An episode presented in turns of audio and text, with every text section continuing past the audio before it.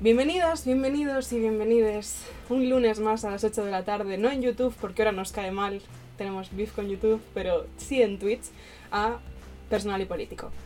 Estamos en el capítulo 3 de la temporada 3, que es muchos capítulos más de los que esperaba haber hecho nunca jamás en mi vida, así que celebramos y además este es un tema que llevo mucho, mucho, mucho tiempo queriendo hacer desde la primera temporada ya y además tenía bastante claro que lo quería hacer con la persona que tenemos ahora mismo delante, si es que alguien nos está viendo porque sigo dudando de la conexión, que es Nuria. Hola Nuria, ¿qué tal estás? Buenas. Ahora mismo estoy sentada, lo primero, y lo segundo, contenta porque finalmente eh, parece que los problemas técnicos nos han dejado vivir. Eh, y además muy temáticos los problemas técnicos porque para empezar han sido mi wifi, que es de mi casa. Eh, Sí, un toque mágico de piso de estudiantes que no se vaya como el orto. Pero bueno, parece que hemos hecho un pacto y nos va a dejar grabar esto por lo menos. Parte del pacto ha sido grabar en, con esta pared horrible de aquí. No se ve el gotelé y aprecio los píxeles por una vez por ello. Eh, Para la gente del podcast, si conectarais en directo los lunes a las 8 podríais ver el fondo de pantalla y colaros en nuestras casas, pero como decidís no hacerlo, pues es decisión vuestra. Así os perdéis que yo estoy sentada en el suelo, hablándole a una silla y más detalles así, pues muy pintorescos. Eh, efectivamente, hoy vamos a hablar de casas, pero no vamos a hablar de urbanismo ni de decoración, bueno, igual un poco, pero no es lo interesante. Vamos a hablar de qué hace que una casa deje de ser una casa genérica y pase a ser un hogar, a home. Y para eso he traído a Nuria porque Nuria ha hablado mucho de este tema y de una forma muy guay en otro podcast que si controláis un poco el inglés está súper bien y que se llama The Homesick Project. Nuria, ¿qué es The Homesick Project? The Homesick Project fue una movida que ocurrió porque me fui de intercambio a, a Seúl, a Corea, del Sur, eh, cuatro meses y pensé que quería hacer un proyecto el tiempo que estuviese allí en el que pudiese implicar a, gente de otros países. Creo que en un principio lo pensé rollo, así puedo hacer amigos. Y tengo una excusa, en plan, tengo que hablar con vosotros para esta movida. Personal y, político también es un poco una excusa para hablar con mis amigos, así que lo entiendo. es la única verdadera motivación de los jóvenes para hacer podcast. Mm. pasar más tiempo con sus amigos, yo diría que sí. Es bonito. En cualquier caso, eh, eso lo empecé un poco por empezarlo y terminó siendo un espacio en el que hablar de diferentes formas de definir el hogar, eh, partiendo siempre de, de, lo que nos falta, por decirlo de algún modo, más, más de... porque nos parecía a todos muy difícil, a todos digo porque cada episodio tenía invitados, nos parecía muy difícil definirlo desde lo que tenía, o sea, desde lo que podías pensar que requiere una casa para ser un hogar, nos parecía más fácil decir, vale, ¿por qué no siento que algo sea como un hogar? ¿Qué es lo que hace que un sitio no funcione como hogar? Que es un poco el título, ¿no? Claro, eh, The Homesick Project, para quien no controle mucho de inglés, eh, es un, o sea, se podría traducir como el proyecto de echar de menos tu casa. Eh, homesick es una palabra muy chula que me, me molesta mucho que no exista en español, deberíamos inventarnos una que signifique lo mismo. Porque tener homesickness, bueno, es un poco morriña. Sí, es un poco morriña, saudades, sí. Sí, sí, sí. Esa energía. Y, y, como estábamos todos muy lejos de nuestras casas porque éramos estudiantes eh, internacionales, eh, era el momento perfecto para hablar de esto. Y salieron ocho episodios, algunos súper largos, en plan, yo no sé cómo...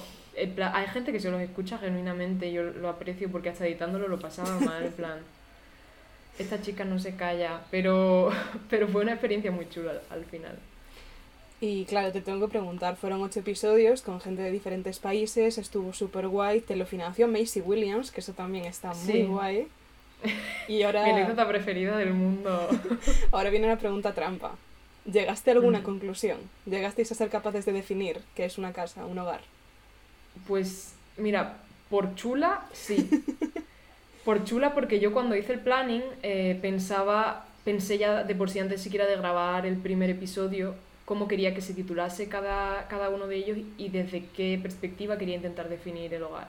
Y para mí estaba súper claro que el último se iba a llamar Still Don't Know What Home Is. En plan, no, sigo sin saber. Porque yo era una chula y decía, no voy a saber definir el hogar, por mucho que lo intente. Y estaban llegando los últimos capítulos y me sentí tonta por creerme más lista que nadie porque sí que llegué a una conclusión muy evidente además. Y es que encontramos problemas a la hora de definir el hogar porque lo tenemos en mente como algo físico o sentimental, pero como una cosa concreta. Y esto suena súper postmoderno. Ah. pero llegué un poco a la conclusión de que el hogar es un concepto que cada persona crea y por eso no se atiene a unas reglas concretas, sino que es eh, lo que a ti te hace sentir seguro y cómodo y a salvo. Em, seguro y a salvo es lo mismo, pero aquí nos encanta decir muchas palabras que suenan igual. Em, y, o sea, sí, eso es una, es una, no una construcción social, porque no atiene a la sociedad, depende un poco de cada persona, pero sí una construcción personal. Y, y es, es, un símbolo o un signo o cualquiera de esas otras palabras que suenan también muy parecidas entre ellas, porque su, su poder es, es simbólico al, al, fin y al cabo. Y, y sí, y tristemente, o sea, el, el último episodio se sigue llamando Still Don't Know What Home Is, pero explico esta anécdota de, bueno, esto es mentira. Sí que lo sé.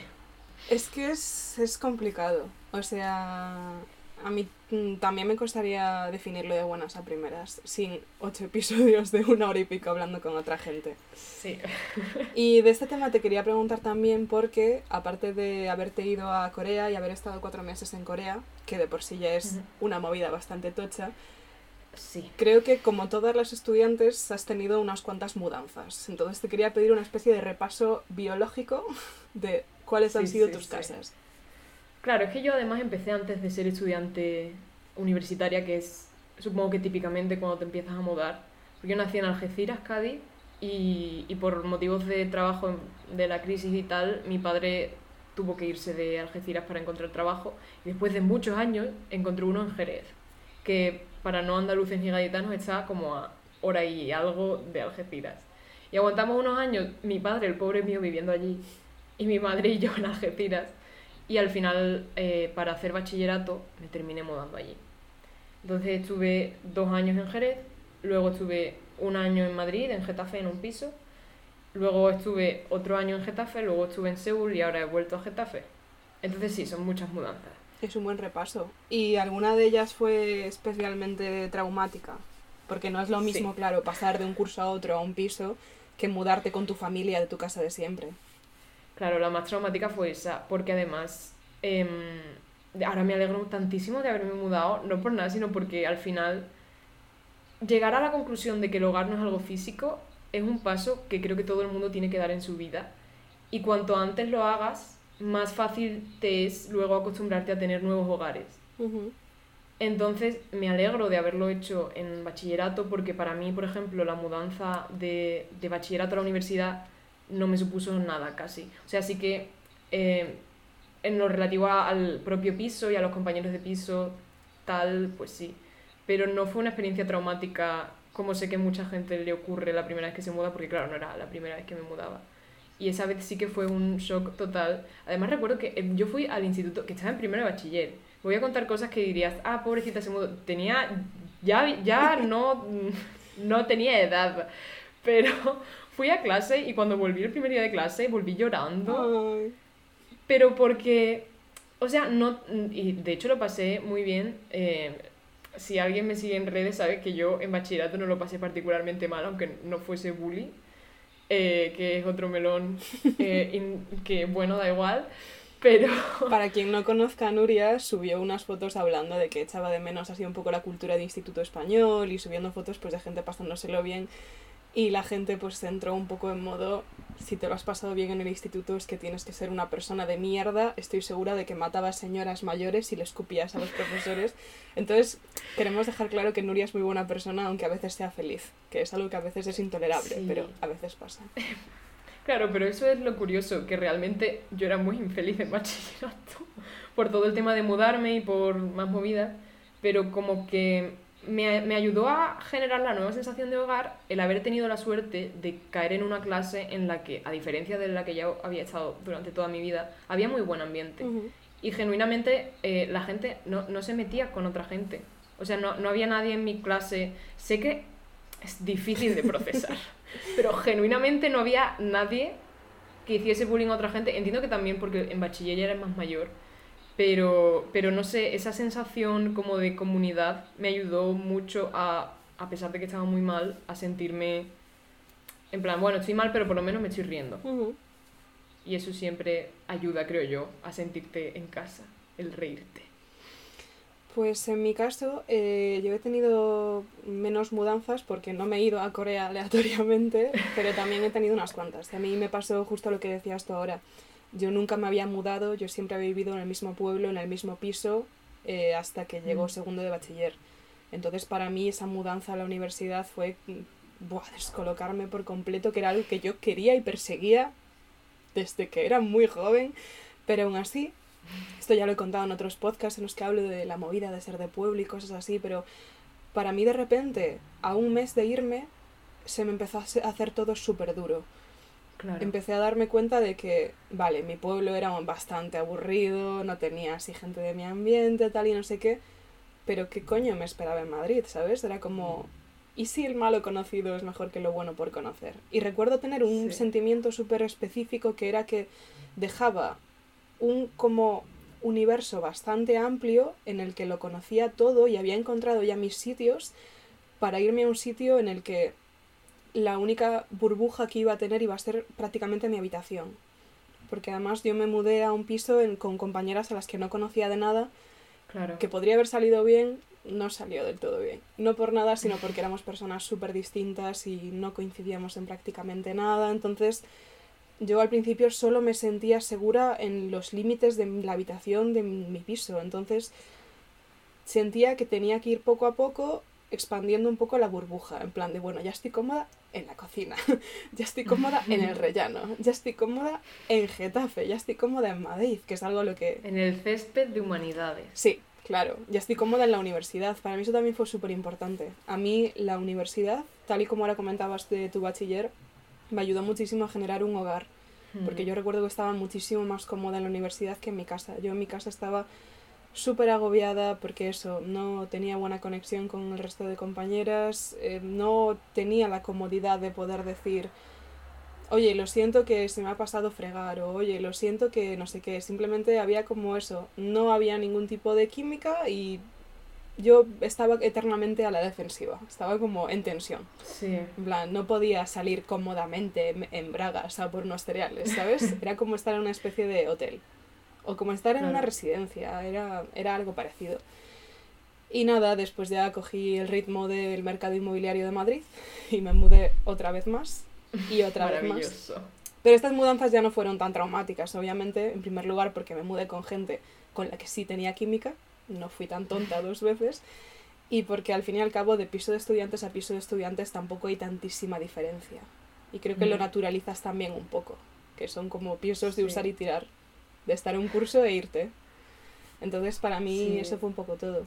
Y ahora tengo otra historia, que es un poco el motivo por el que estoy haciendo este podcast, y que es que me estoy mudando ahora mismo, sé que no lo parece, y es porque no me estoy mudando aquí, me estoy mudando en mi casa de Galicia. Yo, como os he dicho, siempre había vivido con mi familia, mis dos padres, mi hermano, en un piso de toda la vida. Conocemos a los vecinos de arriba, el vecino de abajo es familia nuestra, eh, estamos en nuestra casa, todo estupendo. Y a mis padres eh, se les ocurrió que siempre habían querido vivir en una casa, lo cual entiendo, porque es algo que respeto y que empiezo a entender desde esa crisis de mediana edad de querer como estar en paz con el mundo, pues esa crisis la estoy teniendo yo con 23 años también y están remodelando la antigua casa de mi bisabuela. Esto suena estupendo y a mí en un principio no me sonaba tan mal, sí es cierto que está un poco perdida en medio del monte, típica aldea gallega, y que yo no tenía una conexión con esa casa. Entonces, pues para mí era un poco en plan de, bueno, vale. Todo iba bien. ¿Qué pasa? Que de repente me di cuenta de que mudarnos a esa casa implicaba irnos de la anterior. Sí. Y ahí nació, ahí nació para mí el drama que yo decía, bueno, mis padres se van a gastar un montón de dinero en remodelar la casa nueva, pero la casa vieja seguirá ahí tal cual. Y a no ser que seas muy rico, no suele funcionar así. Efectivamente. Entonces, relateo tanto contigo. Se me hizo tan duro de repente darme cuenta de que mi casa iba a dejar de ser mi casa y que iba a llegar un momento en el que iba a tener unas llaves en el bolso que no iban a abrir la puerta de mi casa, que me agobió muchísimo. Si te consuela, como en este caso en concreto te llevo unos años de ventaja en esta experiencia, te, te, cuento cómo fue para mí.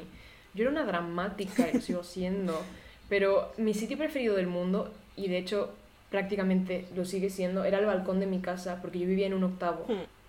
Y a mí me encantan las alturas. Y desde el balcón de mi casa o desde la ventana de mi cuarto, desde la ventana de mi cuarto se veía el mar, que es algo que aquí en. Madrid se, se veía Gibraltar, por cierto. Fun times. Eh, y a mí me encantaba salir de noche a la terraza porque el aire, o sea, olía el- el- la sal, olía el aire más fresco, podía mirar el mundo entero y nadie me veía a mí. Hmm. Se veían hasta las estrellas, que siendo Algeciras es una ciudad que tiene mucha industria, entonces tampoco se veían muchas estrellas. Pero me encantaba estar ahí, me sentía en paz. Y yo cuando mis padres nos dijeron, nos dijeron, soy hija única, me dijeron... A ti y al gato. Em, a mí y al gato, a Capi, que también lo pasó muy mal porque le gustaba mucho subirse al balcón y ahora vivimos en una casa, entonces no tiene altura tampoco. Ahora que lo pienso, ¿por qué le dejábamos subirse al balcón? Era un octavo. Anyway, no se cayó nunca, pero podría haber ocurrido. Em, yo recuerdo de, de los días antes de empezar el curso en bachillerato, que todavía estábamos en Algeciras porque nos mudamos justo el día que yo empecé las clases, o el día anterior, em, de, de irme sola a, la- a la terraza por la noche, en plan a las 3 de la mañana, a llorar allí y a escribir una canción horrible que sigue escrita, pero esta en plan, tenía 15 años Ya. que, que y recuerdo que lo que más me perturbaba era la idea de estas cuatro paredes van a seguir siendo las mismas. Mm. O sea, no de forma la expresión vacía de las cuatro paredes, sino que genuinamente los muebles van a cambiar, mm, a lo mejor el color cambia, pero si alguien se apoya aquí, aquí, gente del, del podcast y no del streaming, estoy tocando la pared.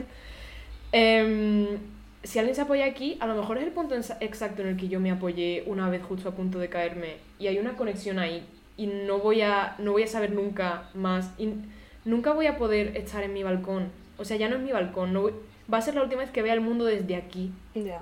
Y ahora la tenemos alquilada, entonces hipotéticamente podría algún día volver, pero ya no lo hacemos nunca. ¿Y qué pasó? Que después de ese drama que me duró hasta primero de carrera o cosas así, porque seguíamos volviendo de vez en cuando a poner el piso bien para los inquilinos, porque la burbuja inmobiliaria no funciona así en todas partes, entonces claro, hay caseros que sí que se preocupan de, de, de sus gas. Pero em, como que lo pasaba muy mal, volvíamos en verano para limpiar tal y cual, y yo me, me sentaba en la cocina a ver la tele y mis padres en plan, ni siquiera ves la tele normalmente, y yo, ya, pero me da recuerdos. Y, y era todo muy así, y con el paso del tiempo se me olvidó que algo que, que también me daba miedo, el decir, ya no va a ser mi casa, pero yo qué sé, tenía la carrera, tenía los problemas con los pisos de aquí, tenía mil cosas en la cabeza. Y una cosa que es una preocupación de un sitio al final en el que no estás tanto, Claro. termina pasando. Y es lo que dices, o sea, creo que cuanto más, no más rápido, pero cuanto mejor consigas hacerte un hogar en el nuevo sitio, más, o sea, menos importancia terminas concediéndole al antiguo. Porque a mí me sigue dando pena pensar que la casa donde he crecido ya no es mía, ya no es mi casa. Pero por otro lado, bueno, y de hecho, ahí se me olvidó decir, mis cuando estuvimos en Jerez viviendo, estábamos en una casa, pero yo me fui a la universidad y mis padres se compraron otra distinta, porque ya estábamos alquilados. Pero son las dos de la, de la misma como urbanización, Sí. entonces son exactamente iguales por dentro y es súper confuso.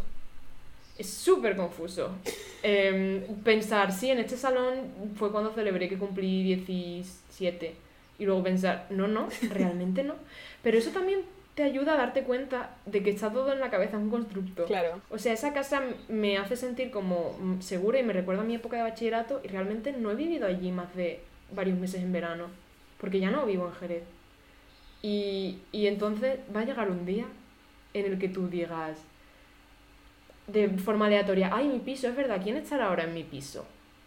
Y pensarás, espero que tengan una buena experiencia y que aten buenos recuerdos a él y que sea una casa en la que viva gente que, que tenga la misma sensación que tuve yo de que, de que es su casa. Porque las casas se merecen eso. Pobrecita. Jo, totalmente. Que- Jo, qué bonito. A mí creo que lo que me pasa, eh, es tan traumático para mí esta mudanza, que si mis padres lo están viendo igual se van a rayar. No es tan traumático, todo va bien, pero sí es extraño. Es porque en primer lugar es mi primera mudanza grande, aparte de la mía de Madrid. Claro. Y en segundo lugar porque siento que al estar yo aquí, al estar yo fuera de mi casa, que con las bromas llevo ya seis años fuera, Claro. es como que esa casa para mí era mi ancla. Y una cosa que me pasa mucho siempre que vuelvo a casa que es una palabra que vamos a repetir tanto y que va a perder su significado, cada vez que volvía a casa, mi sensación general es que nada cambiaba. Y eso era súper tranquilizante, era volver a mi pueblo de siempre. Igual ha cerrado un bar, igual ha abierto otro, pero todo sigue igual.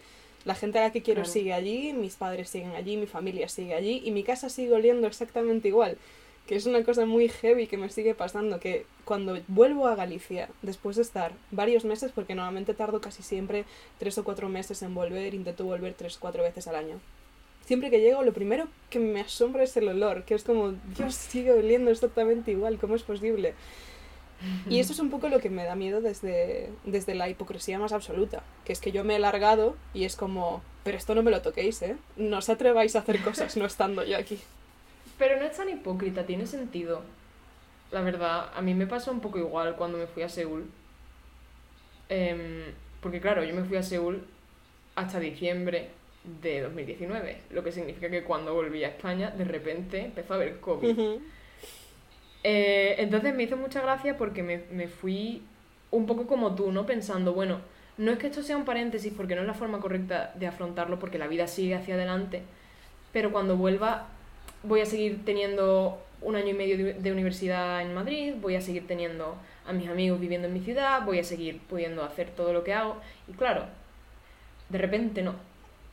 Nada de eso. O sea, de hecho, de forma random, uno mismo, bueno, Sebas, que, que no sé si le conocéis, pero es eh, una persona maravillosa. Voy a hacer un spoiler. Eh, si no le conocéis, le conoceréis. Y ahí lo dejo. Gas. Pues Sebas se mudó a Suiza justo cuando yo estaba en Corea. Bastante traumático también. Eh, estuve llorando en un museo, que fue cuando me lo dijo. Porque claro, era, la mañana, era por la mañana en España y en Corea era como por la tarde. Y me dijo, oye, que me mudo a Suiza. Y yo en el museo de Samsung, llorando. Mis amigas de intercambio, ¿qué te pasa? Y yo, es que Sebas se va a Suiza. Pero e, es, esa sensación de...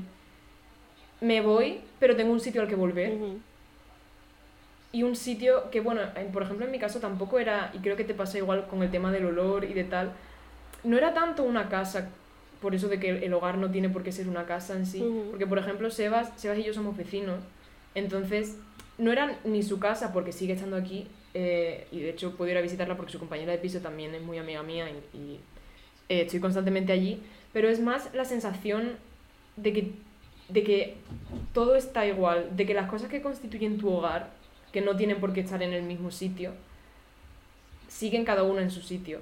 Y si una sola de ellas se cae, te desestabiliza. Y claro, ya si luego hay pues COVID de por medio, que en tu caso entiendo que también es una movida, una, una mudanza con, con COVID. Es una movida.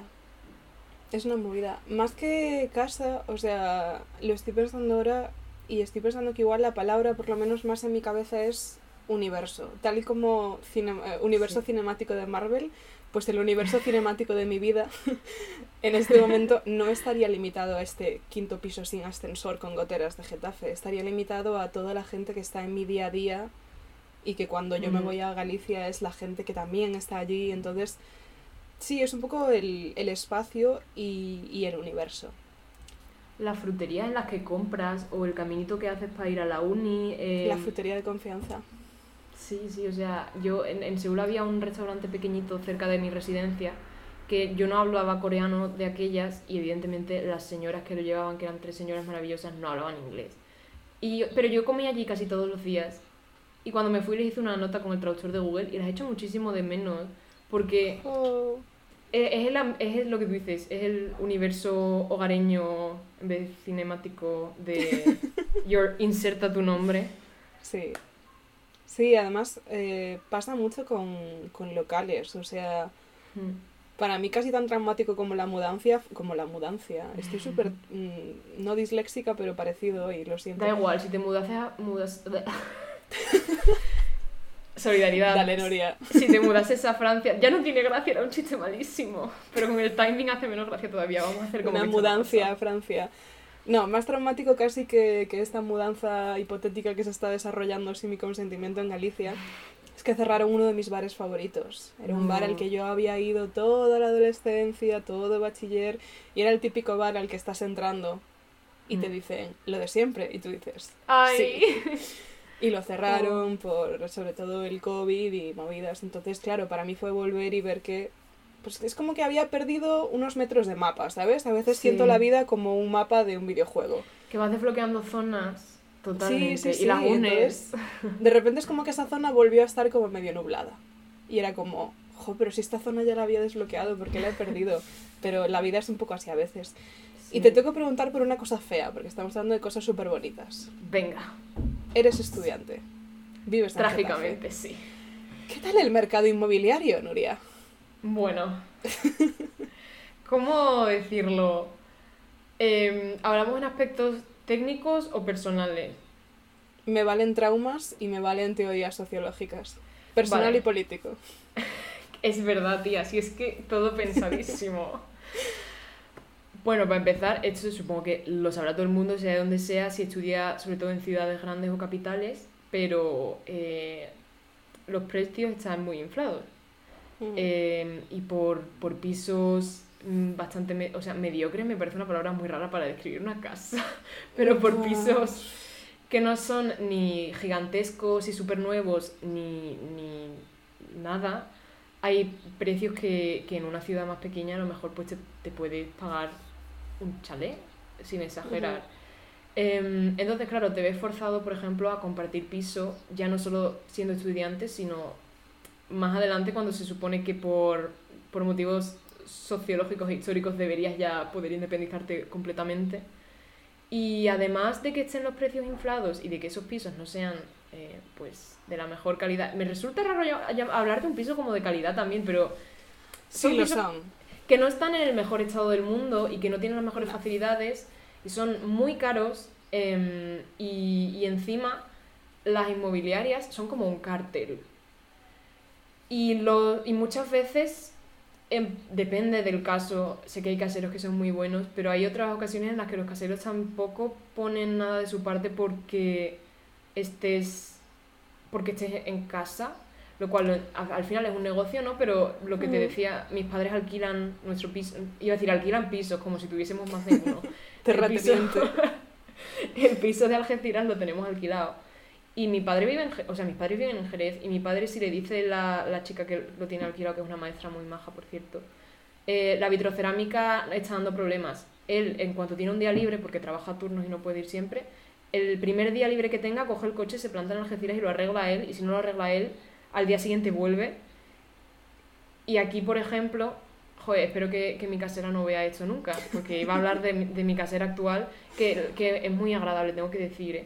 pero que por ejemplo se nos, se nos estropeó, bueno, a, un compañero de piso, eh, a Pedro, se le, se le estropeó la luz de su cuarto y se lo dijimos y dijo, vale, voy a arreglarlo. Y vino con su padre de 80 años, en pleno, en pleno COVID, que no me parece una buena idea.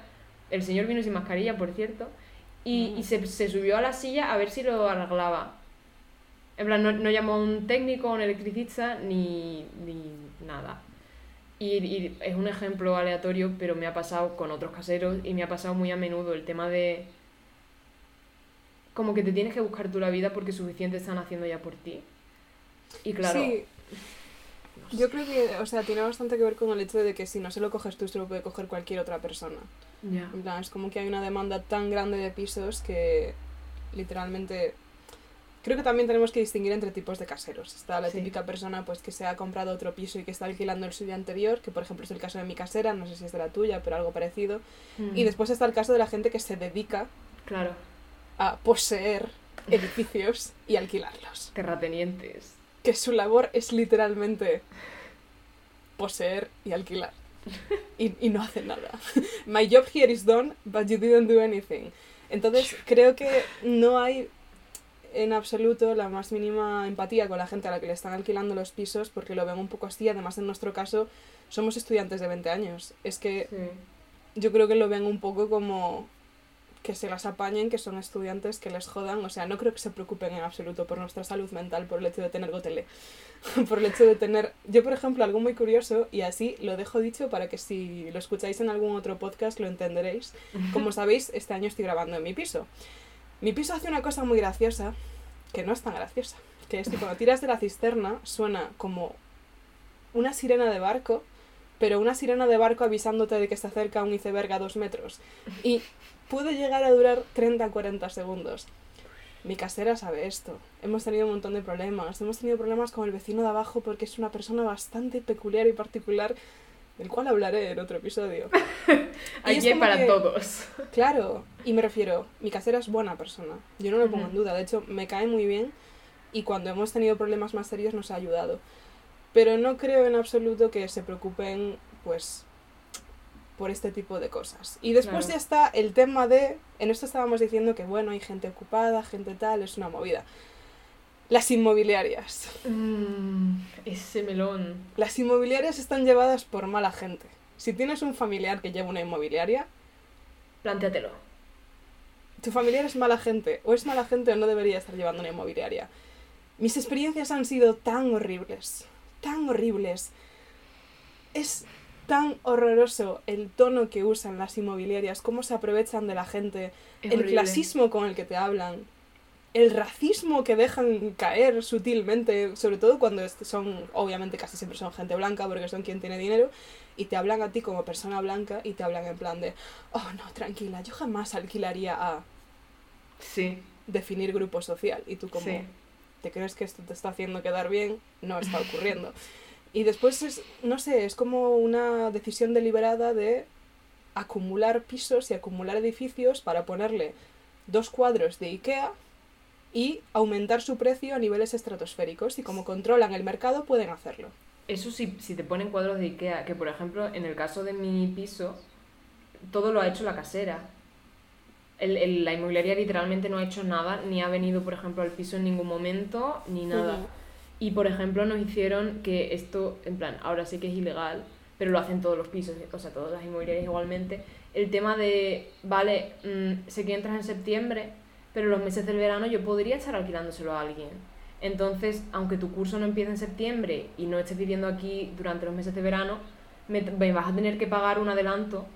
No digo ya de cuando tus cosas están en el piso de un año al siguiente, que lo puedo entender, sino el primer año que nos mudamos aquí, eh, nos hicieron pagar el verano. Y, y, de hecho este año hemos tenido una movida muy gorda porque nuestro nuevo compañero se negaba a pagarlo y la mobiliaria decía que bueno, que es que eso alguien lo tenía que pagar, que no es que fuesen tres partes como nosotros decíamos que tal, sino que eso hay que alguien tiene que pagarlo.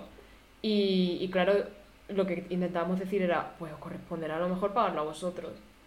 Que no estáis haciendo absolutamente nada. Y que hay COVID y nos han subido el alquiler. Em, Voy a aprovechar para hacer una recomendación. Estamos mencionando a lo largo del podcast a Pedro, que por si no os habéis dado cuenta todavía, porque esto es una endogamia espectacular, Pedro estuvo ya en el podcast hablando de la movida de ligar. Y aparte de eso, Pedro tiene un artículo súper interesante publicado en El Salto que se llama El pantano legal de alquilar una vivienda gestionada por inmobiliarias. Basada en hechos reales. Basada en hechos reales, porque efectivamente le tira bifa a las inmobiliarias porque, como os digo, están llevadas por mala gente, pero aparte se mete en temas jurídicos y se mete a explicar cómo muchas veces se exigen unos gastos que no tienen el más mínimo sentido ni tienen la más mínima lógica que los exijan. Entonces te presenta un poco qué derechos tienes tú como persona que va a alquilar un piso, porque normalmente, sobre todo en nuestro caso, que somos chavalas jóvenes, llegamos ahí en plan de, hola, perdona, ¿me das una casa? Y te dicen, sí, son cuatro millones y tú, supongo que sí, vale. Entonces es importante que conozcamos nuestros derechos, que nos enfademos y que digamos, ¿por qué cojones me estás cobrando 1.400 euros de gastos de gestión? Has imprimido un contrato. Estoy teniendo flashbacks de la guerra, estoy teniendo llamas detrás de mis, de mis ojos, en plan, las cuencas se están irritando con fuego, recordando la que nos ha hecho pasar la inmobiliaria este verano. En plan, no me voy a extender, pero... Por no hablar que también una movida muy típica es lo de la fianza que se pasan todo el curso sin arreglarte absolutamente nada y de repente llega la hora de cobrar la fianza y te dicen, ah, no, es que eh, hemos gastado 500 euros aleatoriamente en abrir la puerta, entonces claro, eso es de la fianza, tal, y tú dices, ¿y cómo reclamo yo esto? Porque igual ha pasado, no sé, tres o cuatro meses desde que has dejado el piso, no sabes ni cómo reclamar, no tienes ayuda legal. Entonces, esto es muy frustrante y en general os recomiendo que os leáis este artículo para enfadaros y tener las herramientas para defendernos de esta clase de actuaciones por parte de, citando a puto chino maricón, un gran artista, gente de mierda. Le amo. Y ahora, para dejar este tema tan deprimente. Seguimos hablando de pisos de estudiantes, porque seguimos siendo estudiantes. Perfecto. Yo casi no, pero sí. Y lo seguimos siendo porque. Corazón, uno sigue siendo estudiante. Claro, gracias a la precarización, tiene pinta de que seguiré siendo estudiante un tiempo. Mi pregunta es, Nuria: ¿puede un piso de estudiantes convertirse en un hogar? Sí puede, considero. en un hogar precario y ambulante, pero un hogar, después de todo. Creo que la clave primerísima es la gente. Ya que hablamos de que, de que te construyes tu hogar y de que es un concepto que puede incluir cosas físicas, cosas emocionales, que tengas un buen ambiente. No digo que seáis best friends forever, que también, en plan, en mi caso vivo con una de mis mejores amigas, entonces súper guay, y con Pedro, que también es muy amigo mío, entonces maravilloso.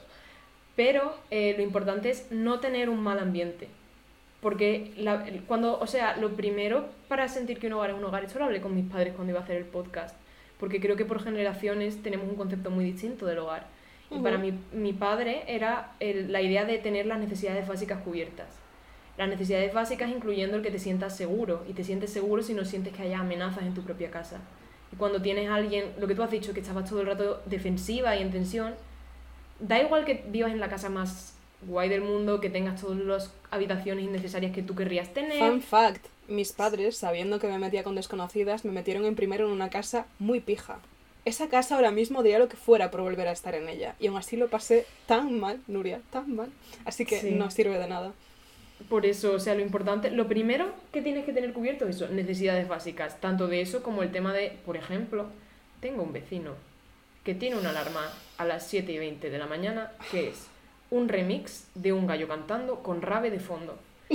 Dirás, es imposible, te diré, luego te mando un audio que tengo grabado. Wow. Em, claro, aparte de que vivimos encima de una discoteca y siento muchísimo cómo está la, la hostelería viéndose afectada por el COVID, pero en el caso concreto de mis horas de sueño, ahora puedo dormir, que es una cosa que los fines de semana no podía hacer hasta este año. Y, eh, o sea, lo que pasa es que esas cosas en concreto no son tan graves como para que no duerma, no descanse, no tal. O sea, descanso peor, pero sigo teniendo el mínimo que necesito.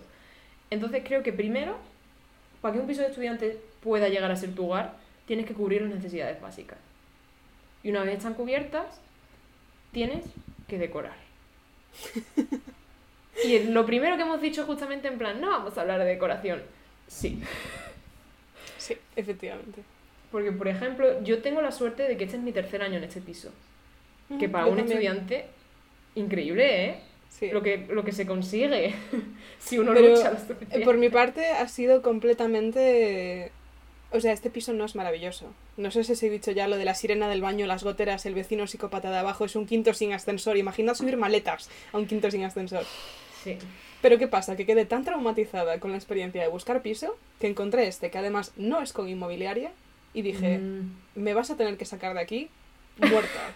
o sea, modo. Me vas a bajar en, grúa, o sea, yo no, no, salgo de este piso para nada. Y por eso me he quedado.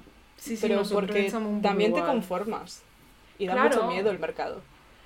Idealista debería tener trigger warnings. Sí, de hecho los colores, la paleta cromática, la veo y digo, ah, un, trauma que mi cerebro ha borrado. o, sea, de hecho yo no lo encontré por idealista ni nada de eso, sino porque eh, un amigo me dijo que sabía de alguien que se quedaba solo, que era nuestro antiguo compañero de piso, y fue por el boca a boca, no lo llegamos a buscar, solo lo busqué, solo busqué piso en sí en primero. Y justo por eso, exactamente, no hemos, porque este también, la, la, mm, ¿cómo se llama lo que calienta el agua? ¿Calentador? Sí. Tiene sentido. Pues el calentador es muy pequeño. Entonces, tenemos que ponernos turnos para las duchas. En plan, una persona solo se puede duchar como hasta las 2 de la tarde, la siguiente solo hasta las 8 y la siguiente ya cuando quiera, pero que no sea muy tarde. Porque si no, y tenemos que cambiarnos los turnos de hora, cuando, en plan, he quedado, me puedo duchar ahora y tienes que avisar porque si no, no sale el agua caliente. Como si fueran turnos de trabajo. Sí, y si un día por algún motivo no te puedes duchar a tu hora, te tienes que duchar con agua fría, porque no es plan de joder a la persona que sí que tiene su hora. Y ese tipo de cosas, pero es que no está en una mala zona el piso. La pared, literalmente, si la toco muy fuerte, se cae porque está desconchada. El, que estaría bien porque es hotel que se caiga, pero claro, luego nos harían pagarlo, entonces no es plan. Claro, la fianza. cuando llegué aquí en segundo de carrera, me compré una litera porque el cuarto es tan pequeño, mi cuarto es tan diminuto, que, que si no tengo una cama en alto no puedo tener el escritorio. Em, la odisea que fue meter la, la cama esa aquí y montarla, me dijeron mis padres, Nuria, que de aquí no te puedes ir hasta que te gradúes, y aquí sigo. Claro, pero porque has invertido en ese piso. Claro. no solo dinero, te has esforzado en intentar hacerlo mínimamente domesticable. A mí me pasó algo muy, muy, muy parecido. Yo estoy en una habitación muy pequeña también. Antes le enseñé a Nuria una foto del setting y es horrorosa. Y tengo aquí detrás la cama. Esta cama es nueva. Montada por mí y por mis compañeras de piso. Nadie confiaba en nosotras. ¿Qué pasó? Yo desde siempre tenía una cama horrorosa. O sea, no os lo puedo explicar con palabras. Era una cama supuestamente abatible que el primer día que llegué al piso, es que el primer día que llegué al piso hace 3-4 años se me cayó encima. En plan, tú la abrías y se caía. Bueno, pues no se había quedado bien enganchada atrás, se cayó en bucle. Y esa fue mi presentación de este piso. Y yo dije, lo odio, me quiero ir de aquí. El guionista que está escribiendo esta sitcom no nos da tregua me odiaba. Es que además en general tengo muy malas vibras cuando me mudo a un piso nuevo. Lo noto todo hostil. Bueno, pues que se me cayera una cama de 150 kilos de encima no ayudó. Sí, a lo mejor tiene algo que ver. Sí, no, no, nunca encajamos bien. ¿Y qué pasa? Que durante mucho tiempo seguí en esa cama a pesar de que era incomodísima. La gente que ha dormido en esa cama sabe que era incomodísima. Físicamente era horrorosa y yo odiaba mi habitación. Yo vivía en el salón. Y mm. estaba todo el rato fuera porque es que no estaba cómoda aquí, era súper claustrofóbico, era horroroso.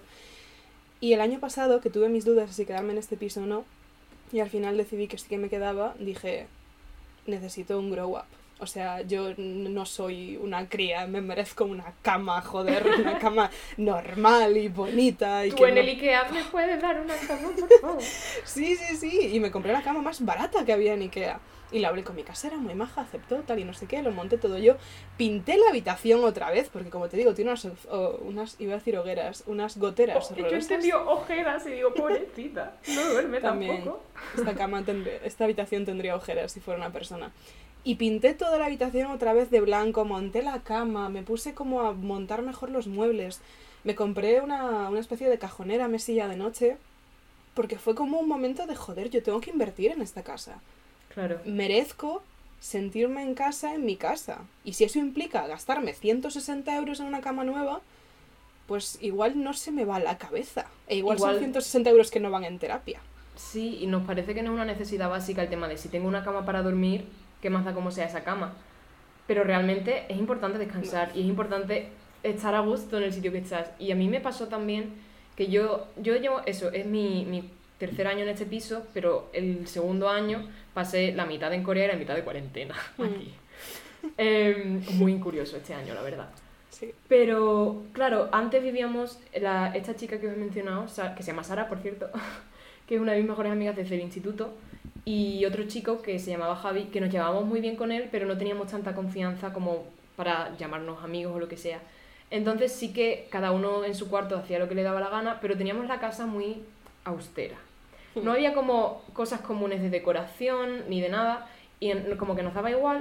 Pero es, esta idea, es esta idea horrorosa que venden las inmobiliarias de que tú tienes tu habitación y después zonas comunes. Sí, sí. que es como que un hotel. Sí, o sea, parecía que estábamos aquí en plan, en una casa que no era nuestra, ninguno de los tres. Hmm. Y, y, coincidió que eh, se fue Javi y vino Pedro, que Pedro es amigo nuestro también. Y coincidió también que Sara y yo notábamos que teníamos conversaciones cíclicas tenía que haber sido una pista, ¿eh? De qué ganas de comprarme un busto de Artemisa, la diosa griega, en algún momento de mi vida. Otro, podíamos poner aquí una foto que nos sacamos en bachiller que es muy graciosa. Otro, podíamos tener plantitas y nos pensamos, ¿vale? ¿Qué nos está parando? Porque siempre decíamos cuando nos independicemos del todo. Ya. Pero no sabemos cuándo va a ser eso y nos merecemos un hogar en cualquier momento de nuestra vida o sea, seamos ya mayores de verdad o estemos en un proceso intermedio infinito. Es que es una frase que parece tan lógica. Sí. Pero cuando eres estudiante es como. No, total, te vas en dos días. Claro. No nada, vive en la inmundicia. Yo, yo me fui a Corea pensando eso y de hecho llegué allí y dije, bueno, es que hasta si tengo una compañera de habitación, porque estuve en una residencia y nos ponían de dos en dos, hmm. hasta aunque tuviese una compañera que no me llevase bien con ella, no va a ser nada de tiempo. Bueno, ese cuarto ese cuarto es más mi casa que esta casa. Y tuve suerte de tener una compañera eh, que nos llevábamos genial em, y, y, que nos pusimos de acuerdo de, vale, podemos decorar como queramos, podemos tal. Y poquito a poco, además, como estaba completamente vacía cuando llegué, tengo fotos y voy viendo cómo fui haciendo el sitio mío. Y es una forma muy curiosa de entenderte mejor, de entender tu identidad, el cómo haces que un sitio termine siendo tu hogar. En plan, ¿qué elementos decides añadir sin darte cuenta de este posit que me dejó una amiga, no sé qué, esta tarjeta del restaurante preferido al que he ido que me trae buenos recuerdos, este dibujo súper feo, y, y, lo va juntando todo y dije, jolín, si lo he podido hacer aquí en cuatro meses, ¿por qué no lo estoy haciendo en Getafe, que vivo allí? Y por eso, este año, cuando volví de, de Jerez de, después del verano, hice un extreme makeover, reconstrucción total, en mi cuarto. Con los gemelos. Sí, eh, los gemelos eran las dos neuronas que me siguen quedando vivas. Entonces, por ejemplo, tenía la típica estantería de Ikea básica que se llama Bibi, creo, que tiene como tres huecos para libros, los mínimos que se despachen. Pues la subí encima de otro mueble y dije, hostia, perfecto, ya tengo mesilla en la litera. y, y fui cambiando así las cosas y me imprimí una cosa, una cosa muy importante que voy a decir, que se le ocurrió a Sara, mi compañera de piso, y que ya hemos adoptado Pedro y yo también. Lo llamamos el MoMA, ¿vale? Eh, Museo ¿De artes modernas? Sí. Y consiste en que te pares a pensar cuáles son las cosas que me dan confort a nivel de ficciones, de amigos, de canciones, de artistas. ¿Cuál, es, cuál sería si yo hiciese un, un museo y tuviese que enseñarle al mundo qué me hace feliz y qué me hace estar bien? ¿Qué haría? Por ejemplo, a mí Pokémon. En mi vida entera desde pequeña me encanta tal. Me gusta también mucho Scam Noruega porque cuando estaba en el instituto la vi mucho, me marcó tal y cual. Me gusta mucho Red Velvet, que es un grupo de K-pop que me da serotonina porque se quieren mucho y yo veo gente que se quiere y que tiene una buena relación y digo, la humanidad tiene futuro. Pues entonces coges una foto o una ilustración o lo que sea de cada una de esas cosas y en una pared de tu cuarto solo te pones esas cosas. Las ordenas como quieras, tal y cual. Pero de como esa un poco tu starter pack. Sí, como un starter pack totalmente de, de las cosas que te dan confort desde, desde que eres pequeño. Porque eso, Pokémon se supone que solo me marcó de pequeña, pero me sigue dando serotonina. Ujú. Y es súper curioso porque, por ejemplo, eh, Sara es- hizo eso justo antes del COVID y luego pasó la cuarentena en Jerez. Y lo que hizo en Jerez fue imprimirse exactamente las mismas cosas y ponérsela en su pared de Jerez. Entonces ahora tiene lo mismo en los dos cuartos y es una forma de mentalizarte en que no es tan fácil pensar en el hogar como algo móvil, pero esas pequeñas, esos pequeños trucos físicos sí que te ayudan a, darte cuenta de que lo llevas contigo. Entonces, recomiendo que la gente se haga un MoMA de sus cosas. Eh, me ha venido muy bien. Esta es mi TED Talk. Joder, suena muy chulo. A mí lo que me pasa, que estoy totalmente de acuerdo contigo, es que yo soy bastante anti-maricondo. Yo entiendo que Maricondo es una mujer encantadora, pero... Y entiendo parte de su teoría de... If it sparks joy, pues si no te spark joy, no lo quieres. O sea, lo entiendo. Y entiendo que es muy importante tener como las cosas que quieres tener y todo eso. Pero tengo la teoría de que la gente mancha. En plan, la gente va por ahí manchando porque la gente nos vamos como desparramando. Entonces, es absurdo intentar existir sin dejar huella. Porque siempre vas a estar dejando huella, sea voluntaria o no. Entonces, es que no sé si soy yo que soy muy hippie, pero me encantan las cosas usadas. Me encantan las cosas medio rotas, me encantan las cosas con marcas, me, me gustan las cicatrices, me gustan las manchas de pintura. Y me parece tan importante que una casa tenga eso. Poder Sí. decir, aquí me dio un cabezazo hace tres días. Eh, sí, vaya modo, totalmente. O sea, de hecho, no, no tiene tanto que ver con la casa, pero ahora mismo llevo una camiseta eh, que es de mi colegio, de la infancia. Era de mi uniforme, pero me sigue quedando bien. Y esto lo compré de segunda mano en un mercadillo en Seúl y me recuerda a mis amigas de allí y como que me doy cuenta de que eso pasa con todo. Ya. Entonces, en plan, esta casa, por ejemplo, em, hay, hay una mancha en el suelo, justo al lado de la cocina, de que los inquilinos anteriores a nosotros, y, o creo que los anteriores a ellos, como que dejaron el, el bote, en plan, el bote no, lo- el cubo de la fregona con líquido dentro, tóxico. Y se, el, el suelo, se, se hizo un cerco en el suelo que es imposible de quitar. Y como que lo veo y digo, míralo. Está ahí. Alguien como ha vivido aquí. Tiene sentido que esté ahí. Y en, en el techo de mi cuarto, que como tengo la litera se ve muy cerca, hay como un principio de telaraña que debió hacer una telaraña y dijo, uff, qué pereza. Y se fue hace siglos, porque está ahí empezado, pero me refiero desde, desde el primer año que estuve aquí y no se acaba. Y por las noches hay veces que busco mosquitos porque odio los mosquitos y tengo una guerra contra ellos y, y digo, ¿esa sombra qué es? Y digo, no, es la telaraña, que no es, una telaraña. Y, o sea, tienes toda la razón, las cositas esas pequeñas te hacen reconocer a un sitio como tuyo, porque al final asocias ciertos recuerdos y ciertos momentos, aunque, aunque por ejemplo no fuésemos nosotros los que marchamos el suelo, como que ya asocias, a lo mejor si un día estabas muy contento charlando con tus compis en la entrada y tenías la vista puesta ahí, al final esa mancha en concreto te va a evocar la sensación. Yo no sé si soy muy hippie también, estoy muy de acuerdo contigo. Me parece muy bien que seamos hippies. A tope. Estoy un poco en plan de cal y de arena hoy, porque hoy ahora volvemos a otro tema un poco regu que es un tema que ya medio sacaste antes. Tú volviste de Corea, súper feliz, te había cambiado la vida, querías empezar a vivir en tu casa como si fuera tu casa, todo estupendo, y alguien decidió que llegaba el fin del mundo. Sí, muy buen timing.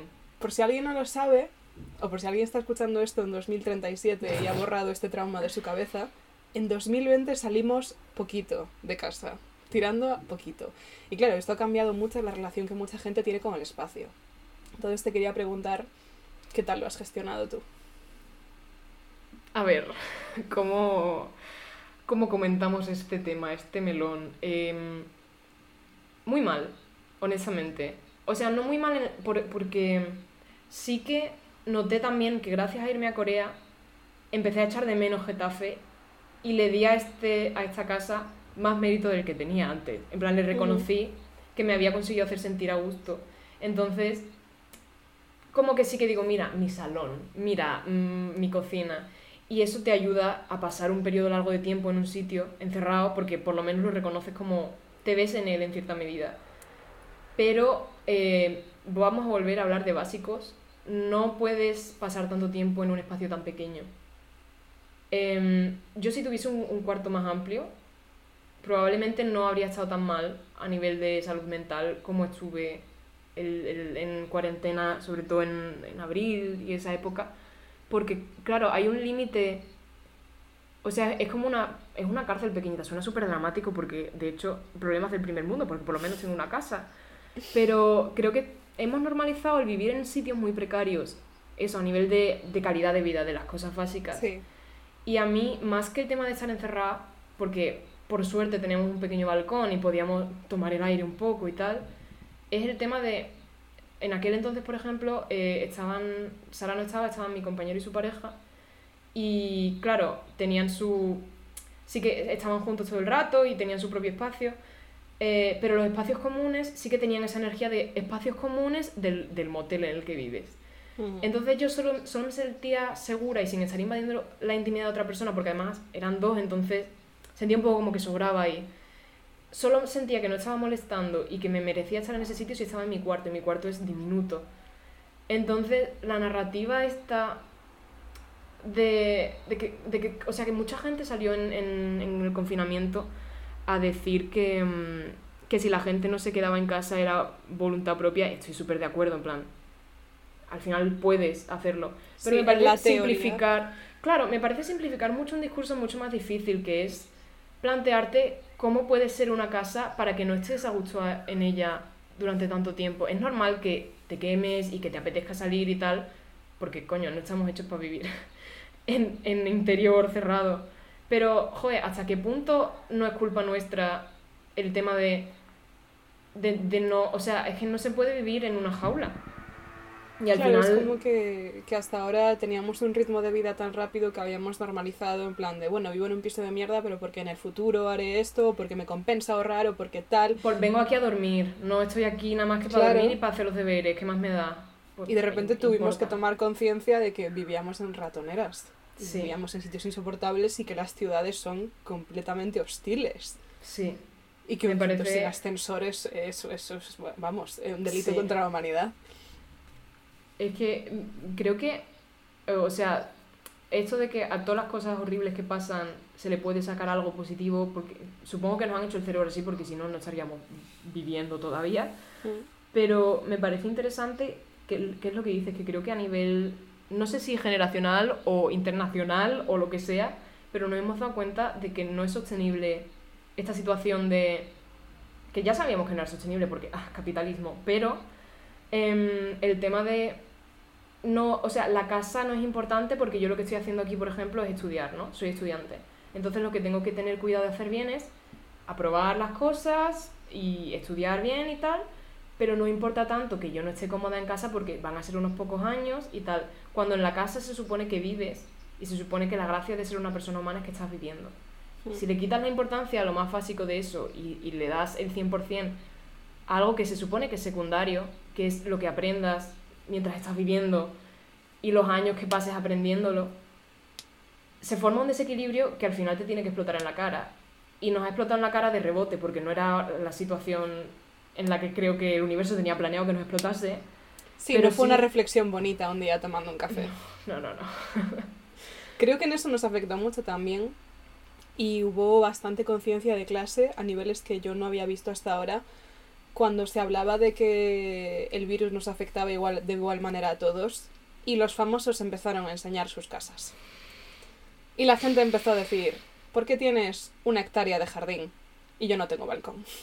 Sí. Y la gente empezó a tomar conciencia de que no tiene el más mínimo sentido cómo está distribuida, cómo está distribuido el, mercado eh, inmobiliario, cómo está distribuida la riqueza, cómo está distribuida la justicia. Es que me parece que para eso.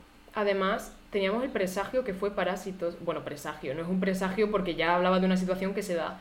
Pero me pareció curioso que fue como una puntita que mucha gente, incluso famosos y tal, dijeron sí, Parásitos tal, y como que había ahí una semilla que se podría haber ido, pero como vino la hostia luego del confinamiento y de todo lo que implica. Como nos convertimos en el señor que vivía en la cueva. Sí, sí, nos dimos cuenta de, de, que hay muchos señores que viven en casas eh, grandes con sótanos turbios, probablemente. Jo, qué metáfora más guay, Nuria, que bien te ha quedado. Increíble.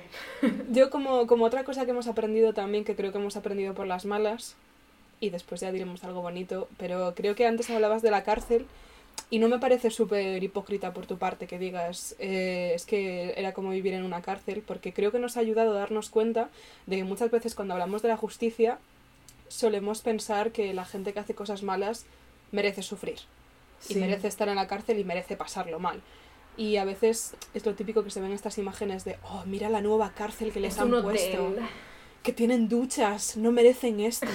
Y de repente la misma gente que le deseaba a gente que igual ha cometido delitos, o sea, es que es un tema súper complicado, pero es que igual es, gente que ha cometido delitos que consistían en intentar sobrevivir.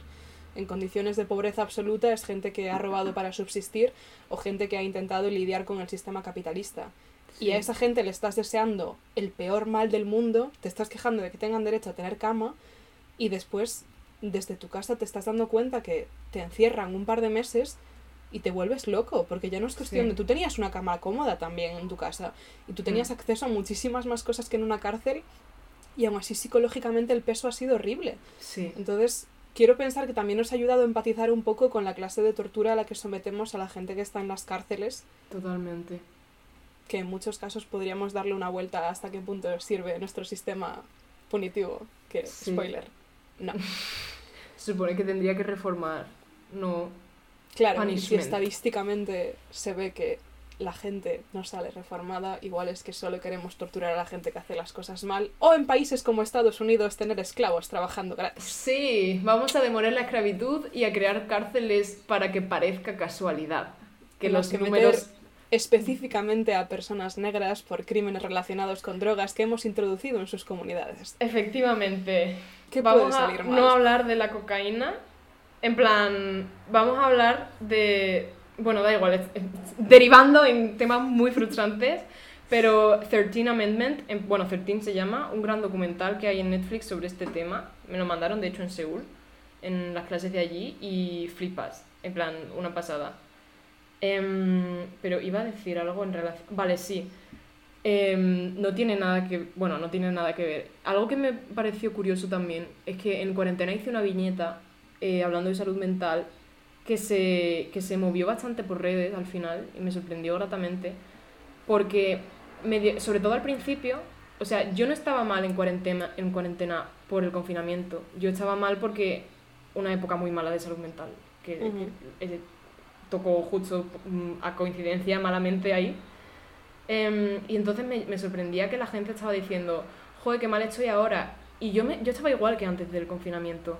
O sea... Me exactamente igual. Sí, me, me, pasaba a lo mejor que eh, había veces que paseando dejaba de estar un poco mal y ahora no podía lidiar con ello de esa forma, pero no es que estuviese peor. Y, y me sentí súper rara y como por primera vez en mi vida como con un poco de poder sobre la gente neurotípica. en plan de, yo ya sé cómo lidiar con esto. Y hice una viñeta en la que decía, espero que cuando estos días pasen a ser un recuerdo, tengáis en cuenta que estos días para mucha gente son todos los días y como que real mucha gente lo compartió y dijo, jolín, tienes razón, esa sensación de, de, opresión hacia ti mismo, en plan de que de impotencia, de, joder, macho, es que es algo que está fuera de mí. Aunque en el caso de la salud mental esté dentro, pero en el sentido de, no tengo control sobre esta enfermedad, sobre este virus. No sé cuándo se va a ir, es que a lo mejor no se va nunca y tengo que aprender a vivir con él. Tengo un espacio reducido en el que moverme, que en el caso de la salud mental yo considero que es tu propio cuerpo, porque no lo terminas de controlar del todo y, y es asfixiante el tener que saber que es que hasta, hasta que te mueras a lo mejor tienes que vivir así, tienes que vivir con ello.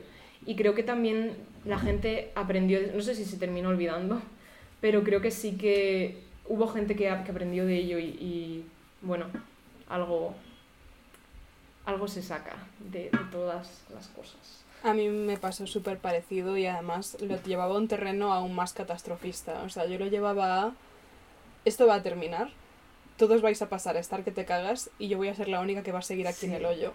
Y además lo pensaba y decía, eres una persona de mierda, Sara. O sea, ¿qué quieres? ¿Que esté todo el mundo mal para sentirte tú mejor? Y pensaba, sí. y es un pensamiento horroroso, pero sí. O sea, creo que esta sensación de claustrofobia absoluta, de incapacidad de saber qué va a pasar con el futuro, de sentirte mal por algo ajeno a ti que no puedes controlar. Sí. ¿Qué es eso? es algo que la gente con ansiedad y en general problemas de tipo psicológico nos pasa mucho y muchas veces la gente no lo entendía. O sea, a mí me ha costado mucho explicarle a veces a la gente en plan de es que llevo todo el día llorando y es como típico y es como no lo entiendes. Eh, llevo, todo el día, llevo todo el día llorando. O en los últimos tres días no he dejado de pensar cosas negativas y todas, ah, bueno, tal y no sé qué. Y es como que, por desgracia, esto ha hecho que mucha gente efectivamente lo sienta por primera vez. Sí. Pero no, no me parece un pensamiento horroroso lo de que pensases, a ver, las implicaciones que tiene el pensamiento a lo mejor sí, pero el tema de, por primera vez en la vida, literalmente, no eres una persona rara por porque estas cosas que te afectan y que no puedes controlar te hagan estar mal. O sea, por primera mm. vez en la vida sientes que toda la humanidad está en tu piel. O sea, de hecho, no al mismo nivel porque entiendo que eh, seguíamos estando peor hasta en esas porque nunca se gana. Pero, pero era como, joder, me está, me está diciendo mi madre, pobrecita, ojalá no hubiese tenido que pasar por ello nunca, pero me está diciendo que no sabe qué le pasa, que está súper agobiada, que le da miedo salir a la calle hasta para comprar, que no sé qué. Y, y yo le decía, jolín, qué mal, no sé qué, no sé cuánto. Y ya cuando, se, cuando la pobre mía se le pasaba y estaba mejor, le decía, mamá, así, cuando yo te digo que estoy teniendo un mal día, me refiero a esa clase de sensaciones. Y me refiero no a ellas en un momento concreto, sino durante semanas, a lo mejor sin parar.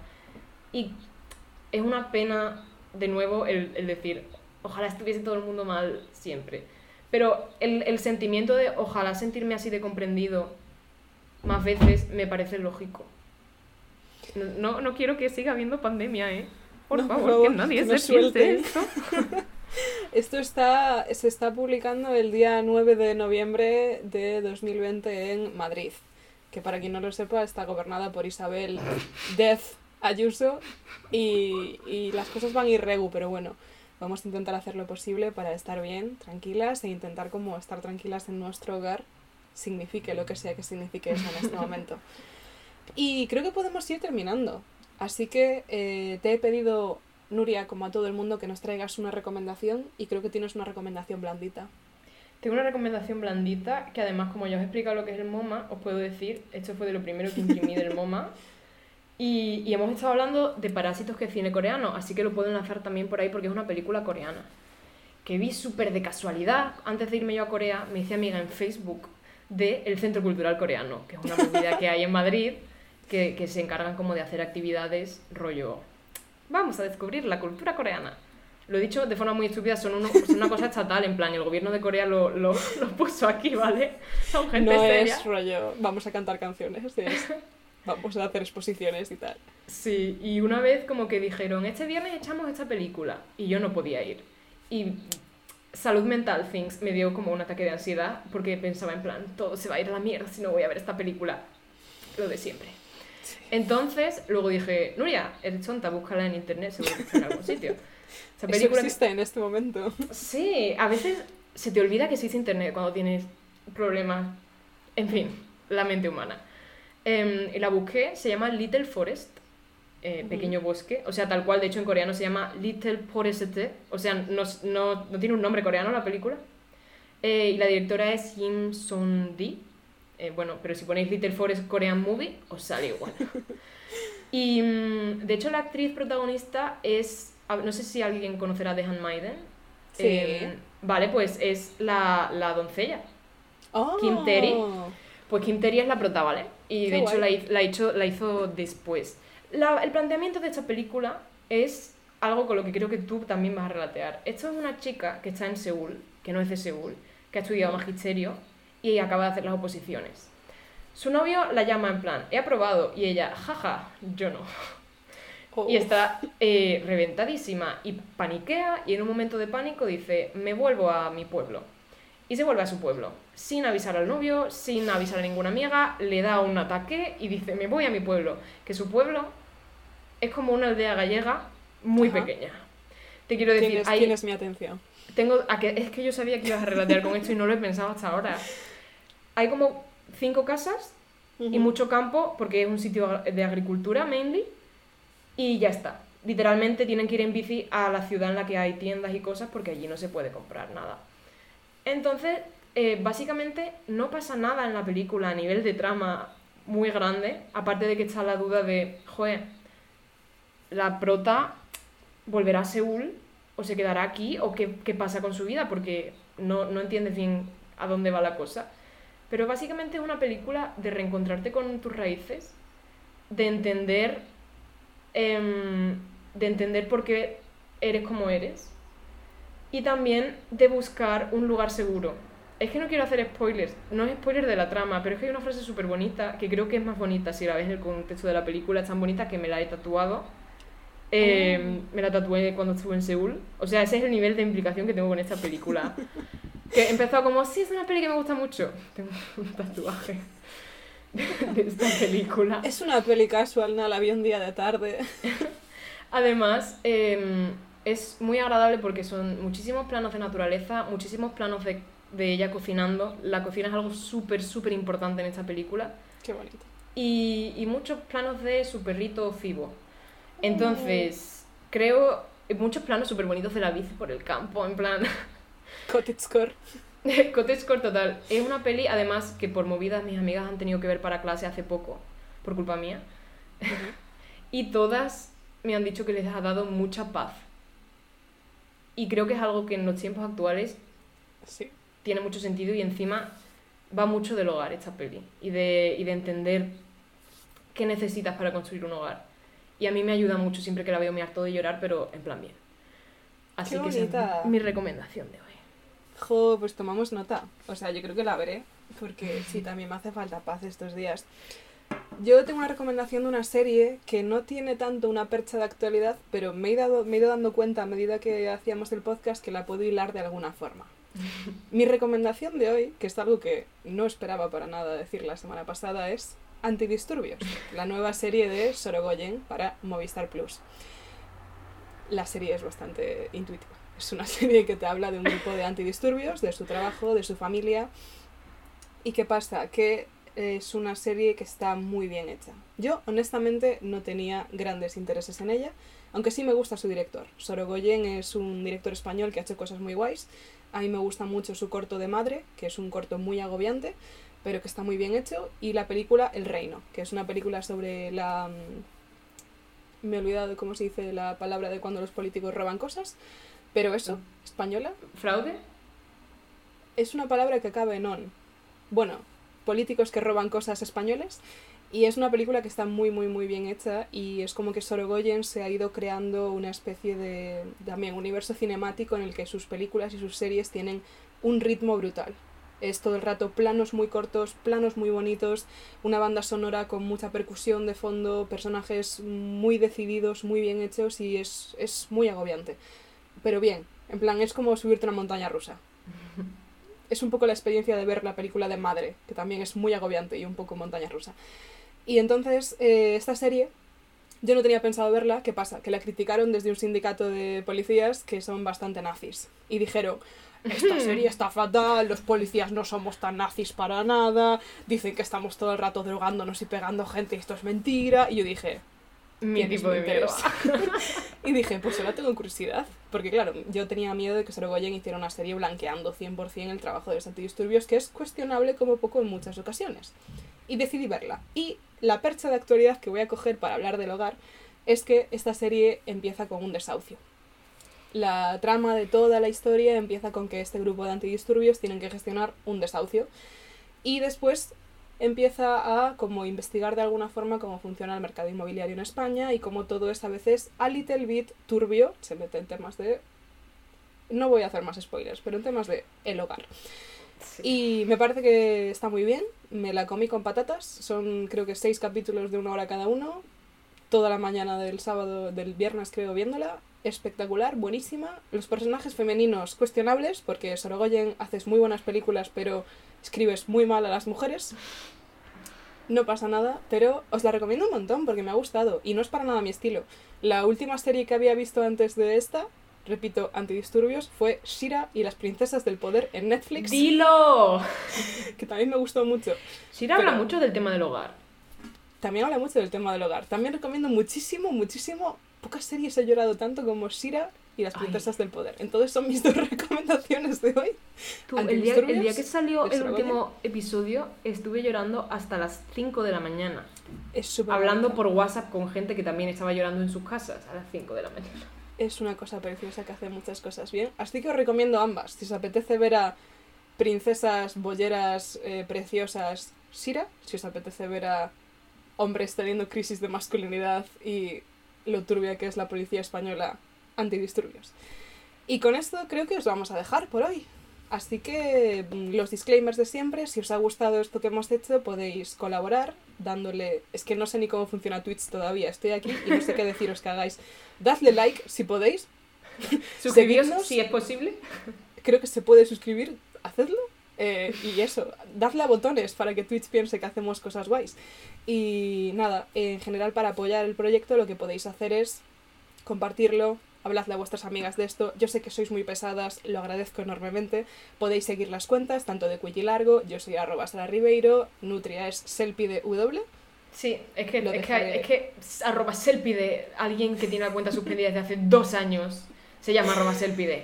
Y tú te se la quita. Un huevito sin avatar ni nada. Que, no un huevo, es que la buscas y te esta cuenta está suspendida y yo, han pasado dos años, ya lo sé. ¿Por qué sigue suspendida? Selpideu. Selpideu. Nos podéis encontrar y en general si queréis apoyar el proyecto, tanto este que hacemos con Cuello Largo como el resto de los que hacen, podéis seguirlos en el resto de sus redes sociales y si Indies Economy os lo podéis permitir, podéis haceros su Patreon. Patreon es un sistema de micromecenazgos para que donéis pues, una cantidad simbólica al mes para ayudarnos a que podamos seguir existiendo. Y nada, no mucho más. Muchas gracias por estar hoy aquí, por nuestro estreno en Twitch. Por lo menos no hice un directo involuntariamente un día antes con una cara horrible que vio mucha gente, como sí pasó en YouTube. Pero no vamos a hablar de ese tema. Y nada, nos vemos el lunes que viene y si os quedáis aquí el resto de la semana tenéis por ahí el horario, tenéis un montón de charlas super guay sobre videojuegos, sobre asesoría laboral, muy interesante. Yo el otro día aprendí un montón sobre música, así que quedaos por aquí. Y nada, muchas gracias. Nos vemos la semana que viene. Dejarme venir aquí también, ha sido un placer ha sido un placer, Nuria. Si tenéis curiosidad por seguir viendo lo que Nuria descubrió en Corea y controláis un poquito el inglés, tenéis The Homesick Project. Y seguidla también porque hace cosas muy guays. Y nada, ya nos hemos pasado 20 minutos, pero es que era un tema súper guay. Y estoy contentísima. No, no, encantadísima. Así que hasta la semana que viene.